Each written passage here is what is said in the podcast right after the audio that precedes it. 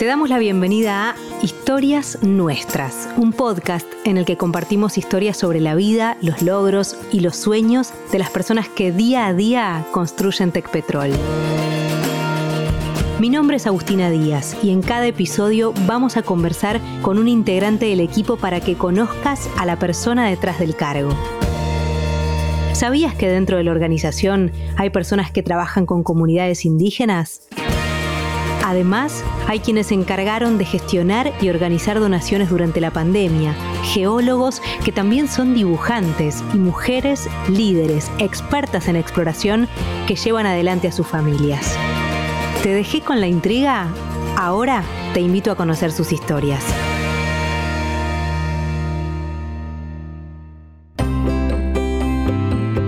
En este episodio escuchamos a Michelle Zurita. Michelle es jefa de planeamiento comercial de Ecuador y profesora de yoga. Al momento de grabar este podcast, Michelle estaba a un mes de dar a luz a su primer hijo o hija.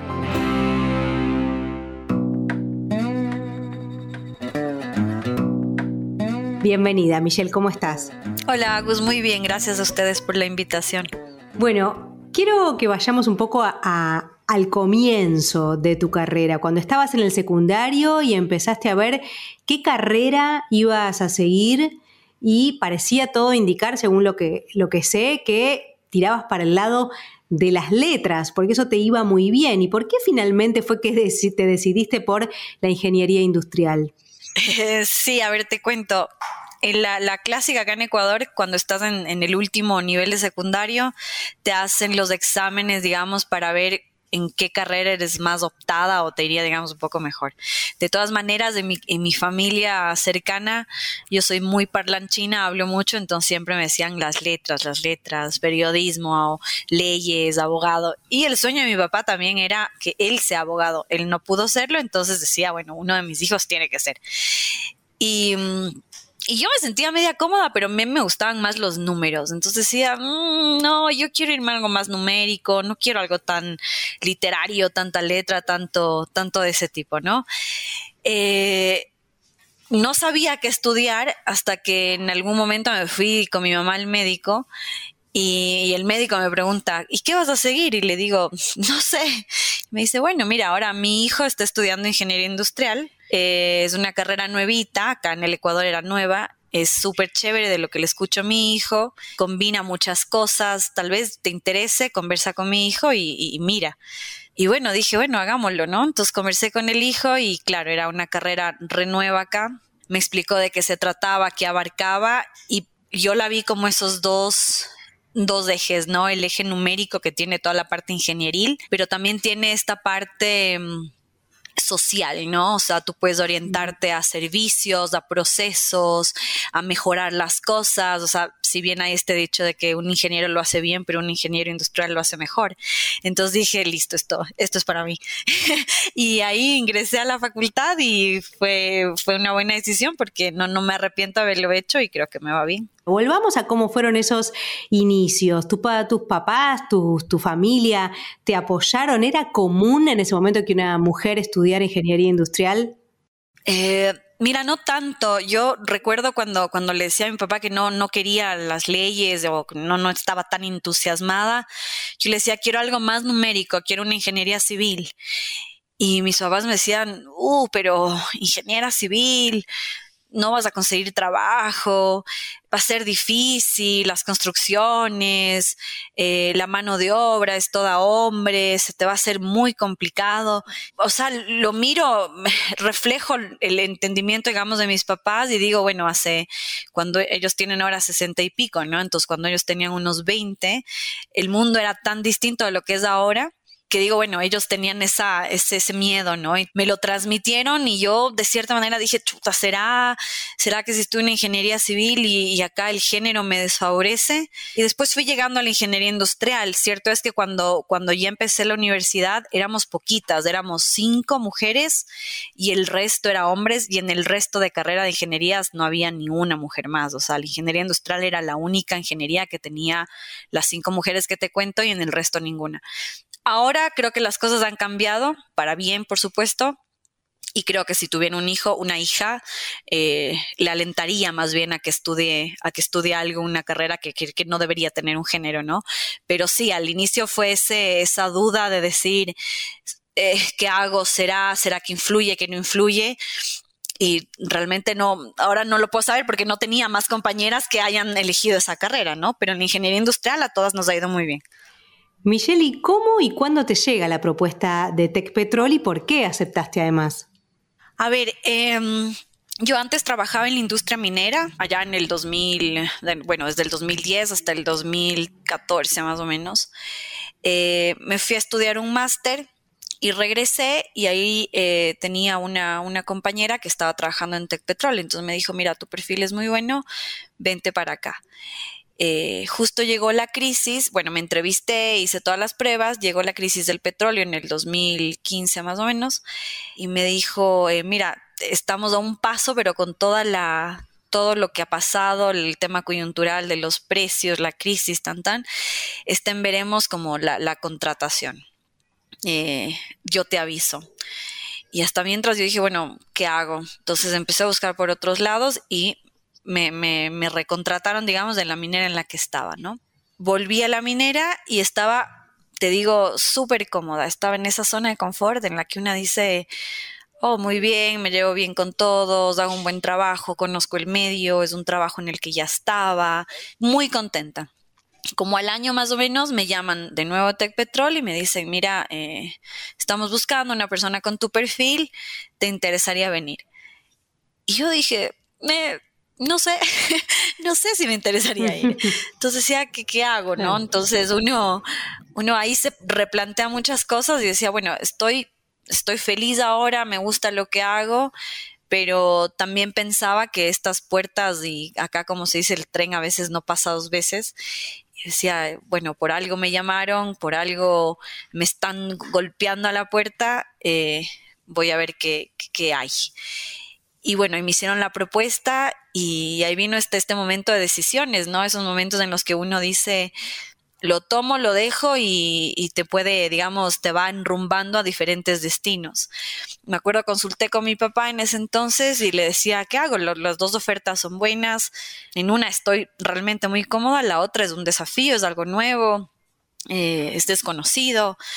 Y mi papá me dijo, mira, cualquier cosa que hagas, no voltees a ver atrás. O sea, una vez que hayas decidido qué hacer, quédate con eso y punto.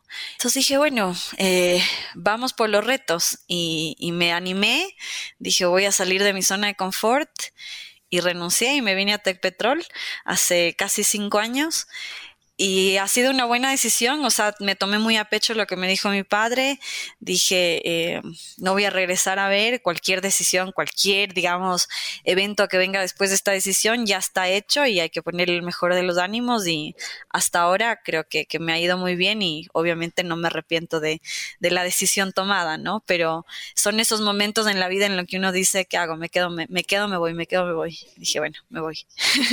y me cambié.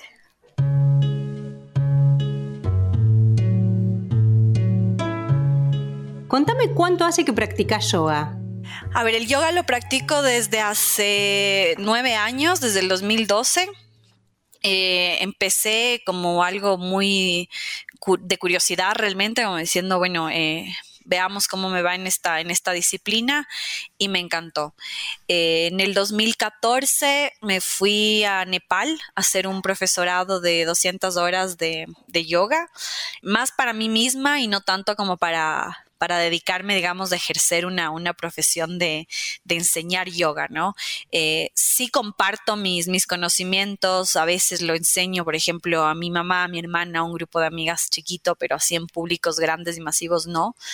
Eh, y, bueno, lo he venido practicando desde ese entonces, variando entre un estilo, otro estilo, y ahora embarazada lo, lo, continúo haciendo. Lo hago, de hecho, el, el aero yoga, que es el que estás colgada de, de las cuerdas. Y, y, bueno, a pesar de que mi mamá y mis tías, imagínate toda la generación más antigua, todos los días me dicen, ay, te estás volteando de cabeza y el bebé y pobrecito y va a salir acróbata y, por qué y ya no debes hacer más de eso y se te va a salir antes y les digo, no, pasa nada, tranquilas, todo está bien, todo está bajo control, pero es mi momento, yo al yoga le llamo mi momento, es mi momento, ¿no? Es mi momento de relax, es mi momento de conexión conmigo misma, es, es ese tubo de escape de decir, bueno, ahora las cosas se, se centran, es para mí, para reflexionar, para mí, mi espacio, mi, mi, mi, propio refugio y yo no lo cambio y no lo suelto por nada hasta ahora, no sé cuándo nazca el bebé, pero por ahora, por ahora es mi, es mi, es mi sujetador a tierra. Yo, Michelle, me atrevo a decirte que cuando nazca el bebé vas a ser un impas, probablemente con casi todo en la vida. Sí, seguramente. Sí, me cambiará todo, sí. Sí, sí, sin duda, sin duda. Eh, ¿Vos qué dirías que el yoga, lo, describiste para vos, pero te parece que eh, todo el mundo debería practicarlo? ¿Es algo que te dan ganas como de contagiar a los demás de las ganas de hacerlo? ¿Te parece que es algo que mejora la vida de la gente? Sí, sí, sin duda. Yo creo que eh, en especial en el mundo en el que vivimos ahora, que bueno, la pandemia nos ha obligado a parar un poco, ¿no? Pero, pero de cierta manera antes vivíamos todos apresurados, eh, me incluyo, pensando siempre en el, en el mañana, en el futuro, en el qué tengo que hacer, qué voy a hacer, eh, todos los pendientes, todo muy, muy rápido, muy agitado, moviéndonos de lado a lado y nos olvidábamos mucho del, del centrarse del presente, ¿no? De decir, a ver, este momento incluso de respirar conscientemente. Y una respiración consciente te trae un montón de beneficios más allá del, calmarte ese rato, te trae unos beneficios increíbles en todo tu organismo que uno no, no lo hace conciencia y no te enseñan tampoco, no es algo cultural desde pequeño. Pero, pero sí, yo creo que a raíz de la pandemia en donde el mundo se vio forzado, digamos, a parar de golpe y ahora que estamos volviendo, eh, sería bueno como encontrar ese equilibrio de decir, no quiero no debo volver a esa vida apresurada, loca, quizás de, eh, ajetreada que me traía mucho estrés, sino voy manejando mis tiempos de diferente manera, ¿no? Entonces voy encontrándome a mí mismo también, voy tomándome ese tiempo de respirar, de meditar, de, de darme un espacio para mí que a la final si yo estoy bien, yo puedo contribuir al resto de una mejor manera, ¿no? Si uno siempre está, creo yo, agitado, corriendo eh, de lado a lado, es como que transmites eso y las cosas a la final no, no te pueden resultar, pero si uno hace las cosas más a conciencia, lo piensa mejor, medita, eh, se toma en serio, digamos, ese, ese espacio para uno, creo que el aporte es mucho más beneficioso para el resto. Así que para mí el yoga es algo que, que al menos todos lo deberían practicar y debería enseñarse desde, desde las escuelas, ¿no? Mm, sería tan interesante. Contaste que te fuiste a hacer 200 horas de práctica o de entrenamiento a Nepal. ¿Cómo fue esa experiencia y qué aprendiste? Yo estaba haciendo un máster en, en Londres y, buscaba una experiencia que me dé, mm, claro, un, lugar en el que pueda ir a aprender yoga, en el que pueda mejorar mis conocimientos y más que todo en el que yo pueda sentirme con confianza y sólida para practicar, hacer una práctica por mí misma. Entonces busqué opciones y y mira, me salió las, las clásicas, digamos, Bali, Tailandia, esas, pero yo quería algo un poco más, eh, más autóctono, digamos, y bueno, el yoga se creó en la India y Nepal estaba, está cerquita, entonces dije, vamos a Nepal. Y ha sido una de las experiencias más, más hermosas que he tenido. Eh, Nepal es un país extremadamente maravilloso, tiene unos paisajes eh, increíbles y una paz increíble. No, no, no puedo describirle en palabras de la convivencia, digamos, en el curso con, con gente también de, de otros lugares, que van a hacer la práctica el profesorado por muchas, muchas razones. A veces uno piensa que el, yoga es solo para gente que está perfectamente equilibrada y a veces es todo lo contrario. Y entonces te vas, te vas conociendo con, con historias tan variantes, con gente tan diferente a ti, con unos backgrounds tan distintos que, que para mí eso te enriquece la mente y te enriquece tus, tu propia visión de la vida de una manera gigante, ¿no? Eh, tanto es así que, después del, profesorado, que fueron siete semanas, yo me tomé unas dos semanas adicionales para escalar la, la montaña La Osanapurna. Era tan hermoso el paisaje que vi que dije, yo tengo que ofrecerle algo a la vida, o sea, como que no, no sé cómo devolverle lo que estoy haciendo y lo que lo que estoy viendo y me dije, bueno, tengo, tengo que tener alguna acción que, que, le devuelva al universo lo que el universo ahorita me está entregando a través de, de la vista que estoy teniendo. Y bueno, empecé a hacer un montón de planteos, ¿no? Bueno, voy a hacer yoga todos los días, voy a hacer eso, voy a hacer esto, y eran a veces esos objetivos muy reales, muy grandes, que dices, mmm, haz algo más concreto. Y me hice unas metas muy personales mías y, hasta ahora las trato de cumplir, ¿no? Y son, quizás pueden ser insignificantes, pero el, hecho de, por ejemplo, de cuidarte a ti mismo, de ponerte a ti primero, ahora que se habla mucho también de, de la sanidad mental, de todo eso, dije, bueno, eso hagámoslo, ¿no? Como tener ese espacio para uno, para reflexionar, para, para tener conciencia, para cuidarse, para cuidar al resto. Si uno se cuida, cuida al resto. Y bueno, eso fue en el 2014 y vamos seis años. Espero que el universo me diga que, que estoy haciendo bien las cosas. ¿Cuánto hace que sos vegetariana y por qué tomaste esa decisión? Sí, soy vegetariana también desde el 2012, hace nueve años. Eh, en realidad la decisión fue un poco más, más graciosa del, del, de, lo que, de lo que pueda parecer. Yo tuve una experiencia, mi primera experiencia de trabajo fue en Santiago de, de Chile y me fui muy chiquita, me fui a los casi 23 años a, vivir y a trabajar sola allá a Santiago. Y claro, eh, en el Ecuador a los 22 años todavía vives con tus papás, tienes una comunidad, digamos, absoluta en mi caso y gracias a Dios. Y claro, llegué a Santiago y tenía, estaba sola, era invierno, no, eh, tenía que cocinarme yo, tenía que hacer todo yo. Y la cocina no es mi fuerte, entonces eh, me hacía muchas ensaladas, eh, empecé a comer mucho pollo, mucho pescado y carne de res no, no me, no, no sabía ni cómo hacerle ni me atraía. Entonces la fui dejando de lado sin un propósito especial. Así pasé como un año en el 2013 fui a, Londres a hacer el máster y ahí noté y dije, ah, no, no, he comido carne de res en, casi un año, no me he hecho falta y el pollo no puedo, no puedo comerlo más, como que me, me harté. Y claro, llegué a Londres, una ciudad gigante en donde hay no solo una opción de vegetarianismo, sino 10.000 y miles de tipos de carne vegetal.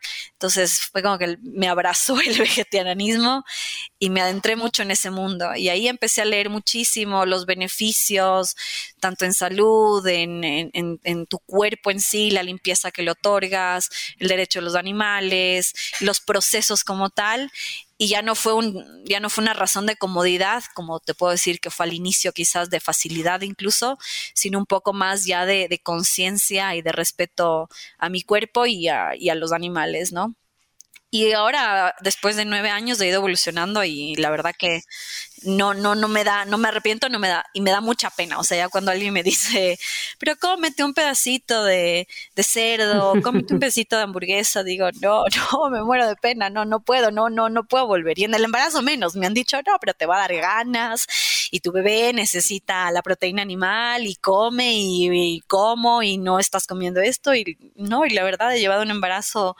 muy bien, muy sano, el bebé está grande, así que bueno, ya el tiempo dirá si es que, si es que le necesitaba la, la, la proteína animal o no, pero creo que no.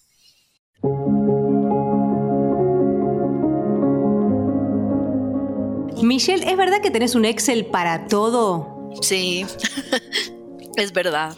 Soy Excel fanática, Excel maniac y un Excel absolutamente pulcro, o sea, con las columnas que tienen que medir no 13, sino 10, 15 o 20, no puede ser de 17, tiene que ser un número como exacto, con colores perfectamente combinados, con la letra perfectamente legible, con el mismo número de decimales. He tenido la muy buena suerte de que mi equipo de trabajo es igual que yo, o por lo menos no se complica en. Entonces, eh, saben perfectamente cómo hacemos los templates, todos son iguales de ordenados, eso digamos a nivel laboral. Y en mi casa y en mi vida, en la vida personal, digamos, soy igual. El presupuesto de la casa va marcado con, con la misma precisión. Cuando salimos de vacaciones, nos armamos un Excel igual en el que a ver, día uno, somos flexibles, ¿no? No somos rígidos, pero sí nos organizamos bastante bien en decir, a ver, por ejemplo, nos fuimos de luna de miel a Japón, eh, pasamos 21 días allá, entonces para organizarnos y para aprovechar el tiempo, día uno en la zona tal, eh, como estamos ahí, hay una lista de restaurantes de este tipo, ya, día dos en la ciudad tal, en donde hay estas mm. opciones, día tres tomamos el metro a tal y tal, y así, las compras de la casa van igual en un Excel, eh, los gastos, a veces mi esposo se ríe porque tenemos amigos de, diversos tipos y eh, él tiene él tiene más amigos más artistas, ¿no? Entonces vamos a las reuniones y claro, uno canta, el otro hace malabares, el otro baila, el otro, no sé, dibuja, pinta y siempre nos preguntan como, ¿y ustedes qué, ¿qué hacen? Y mi esposo dice, ella hace cuadros de Excel. Entonces yo, sí, yo hago cuadros de Excel. Pero a los artistas les encanta y es como, wow, dicen, me haces uno. Y yo feliz, yo, claro, tú canta y yo te hago el cuadro de Excel, no tengo problema.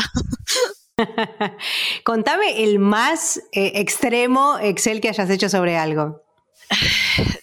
Realmente todos. O sea, tengo las vacunas del perro en Excel, em, las cosas para el bebé en Excel, eh, las tareas de, digamos, de la chica que trabaja acá en la casa en Excel, o las vacaciones, todas, o sea, todas. Contame tu otra cara, el ese universo, tal vez mínimo, si es que existe alguno, en el que sos desordenada. Eh, uy. Em, a ver, no soy desordenada en lo físico, quizá tengo mucho desorden de ideas en mi cabeza. Entonces, eh, me cuesta dormir, por ejemplo, me cuesta dormir en las noches, me cuesto súper tarde. Y yo creo que es porque justamente estoy todo el tiempo pensando en algo nuevo, en algo diferente, en otra idea, en esto, en esto, en esto. Entonces quizás ahí existe un desorden, ¿no? Un desorden de, de ideas que van volando por todo lado. En lo físico, no, no, no, soy bastante ordenada, pero sí, quizás ya en lo interno, en, en a veces querer hacer todo, en, en, me organizo mucho, pero eso puede crear también este desorden, ¿no? De decir, piensas en tantas cosas que, que es lo que me cuesta, digamos, el, el, quedarme dormida. Y bueno, ahora menos, pero antes tomaba muchísimo café, ahora bastante menos por el embarazo pero sí, duermo, duermo poquito, duermo cinco, mm. cinco horas al día, a veces, a veces seis. pero, pero sí, quizás ahí es el desorden.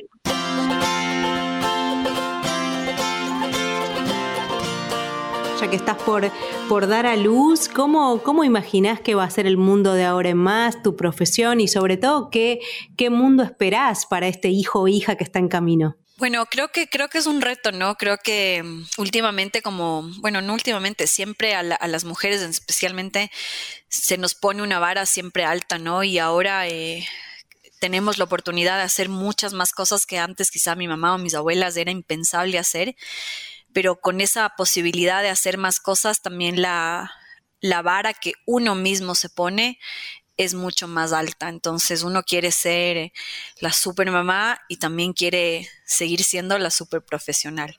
Entonces ahora quizás yo puedo decir mi meta ahora o antes de estar embarazada era ser la super profesional y ahora tengo que mezclar eso con, con el super mamá. Entonces, eh, creo que la exigencia, no digo que la sociedad puede ser, puede venir de la sociedad, pero la que uno mismo se pone es como de una expectativa mayor. Y ahí creo que es otro reto encontrar ese balance, ¿no? El saber que, que no, es, no es cantidad de tiempo que estás en lo uno o en lo otro, sino la calidad de tiempo que consumes en ambas cosas y el desmificar, ¿no es cierto? El, sacar estos estereotipos o el, o el librarse de esos mitos entre que no puedes hacer las dos cosas a la vez o tienes que hacer las cosas a la vez de esta manera o de cierta manera. El decir, a mi manera yo lo voy a hacer de este modo, pero creo que hoy por hoy es difícil en mi situación plantearme cómo voy a hacer, sino yo creo que mientras uno diga voy a hacerlo de la mejor manera en lo que yo pueda aportar de la mejor manera hacia mi profesión y hacia mi, hacia mi futuro hijo o hija, seguro lo voy a estar haciendo de la mejor manera. ¿Y qué espero de esto? Justo ayer eh, conversábamos con mi esposo y decíamos, ay, el mundo está tan caótico, tan, tan raro, tan a veces uno dice tan cruel como que, uy, ¿qué estamos haciendo? Como eh, nosotros trayendo vida al mundo y el mundo ya tan, tan caótico, ¿no?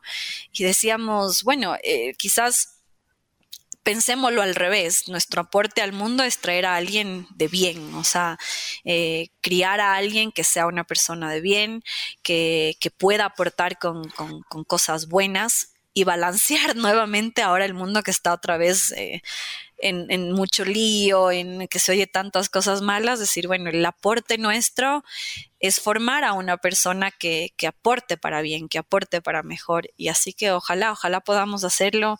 Es un reto nuevo, con, claro, con una persona totalmente distinta a mí, distinta a mi esposo, pero bueno, la idea es irle formando para que pueda aportar a un mundo a un mundo mejor, ¿no? Y que, y que, bueno, todos estos caos, los caos siempre van a haber, pero ojalá las nuevas generaciones puedan ir, ir bajando un poquito las tensiones que hay por ahora. Hermosísimo mensaje, Michelle Zurita, jefa de planeamiento comercial de Ecuador. Muchísimas gracias por participar de Historias Transparentes. No, a ti, Agus, muchas gracias por tu tiempo, muy divertido. Gracias por acompañarme en este episodio de Historias Nuestras. Te invitamos a escuchar el próximo capítulo para conocer más historias. Si te gustó este episodio, síguenos en Spotify para enterarte cada vez que publiquemos uno nuevo. Hasta la próxima.